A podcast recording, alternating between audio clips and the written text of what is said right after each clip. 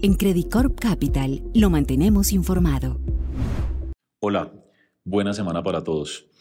Arrancamos esta segunda semana de diciembre con la expectativa sobre la decisión de tasas de la Reserva Federal que se dará a conocer este miércoles. Básicamente se está otorgando por parte del mercado una probabilidad del 100% de que la Reserva Federal dejará la tasa de interés inalterada en su rango actual. En general, los miembros de la Fed eh, tienen nueva información importante que se ha conocido en los últimos días, particularmente en lo que respecta al mercado laboral. Nuevamente, la creación de empleos sorprendió al alza al mercado.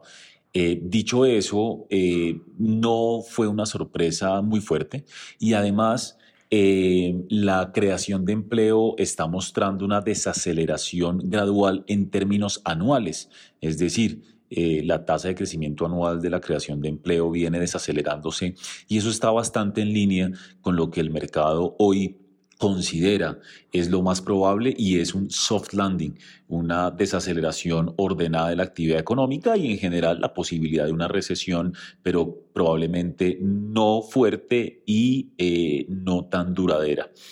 Entonces, el dato de empleo, si bien sorprendió, eh, no implicó un fuerte movimiento de los mercados y se prevé que no tenga una incidencia importante sobre las expectativas eh, de la decisión de tasas de la Reserva Federal esta semana.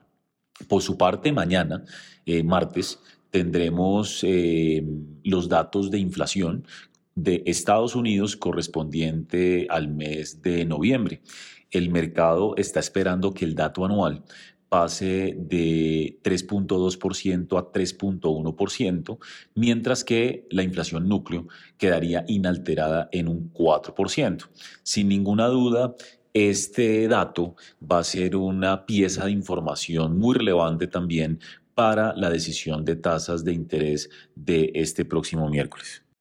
Dicho todo esto, el mercado estará totalmente atento a lo que diga Jerome Powell acerca de la trayectoria futura potencial de las tasas de interés. Hay que recordar que actualmente el mercado está previendo un primer recorte de tasas en el mes de mayo de 2024 y un recorte acumulado potencial durante el próximo año de alrededor de 100 puntos básicos. Esto es aproximadamente cuatro recortes de la tasa de interés. Esto no solamente está pasando para el caso de Estados Unidos, para el caso del Banco Central Europeo, el mercado está esperando también un recorte de cerca de 125 puntos básicos. Esto nuevamente contradice un poco eh, los mensajes relativamente duros, hawkish, que han seguido enviando varios miembros de los bancos centrales. Inclusive no hay que olvidar que hace algunos días Jerome Powell eh, presidente de la Reserva Federal, volvió a mencionar que el banco sigue listo ante cualquier eventual escenario que implique la necesidad de subir tasas de interés nuevamente. Sin embargo, el mercado apuesta a que la tendencia a la baja en la inflación que se ha observado en los últimos meses y la posibilidad de un soft landing abrirá la puerta para que los bancos centrales más importantes del mundo puedan eh, comenzar con su ciclo de relajamiento monetario hacia mitad del 2024. Por lo tanto, los mercados estarán atentos a cada palabra de Jerome Powell esta semana, de tal manera que se pueda consolidar una tendencia de mayor optimismo que hemos visto por parte de inversionistas y analistas de cara al 2024, en el sentido en que se está esperando un buen comportamiento, sobre todo de la renta fija, pero asimismo un potencial escenario favorable para los mercados accionarios y las monedas de mercados emergentes ante la expectativa de una depreciación del dólar eh, generalizada eh, por cuenta justamente de la expectativa de menores tasas de interés en Estados Unidos. Al mismo tiempo, los inversionistas consideran que los precios de los commodities pueden permanecer en, niveles relativamente altos a lo largo del próximo año, beneficiando a las economías latinoamericanas. Así, esta semana es clave para lo que será el futuro del comportamiento de los activos de riesgo en el mundo, sobre todo en el inicio de 2024.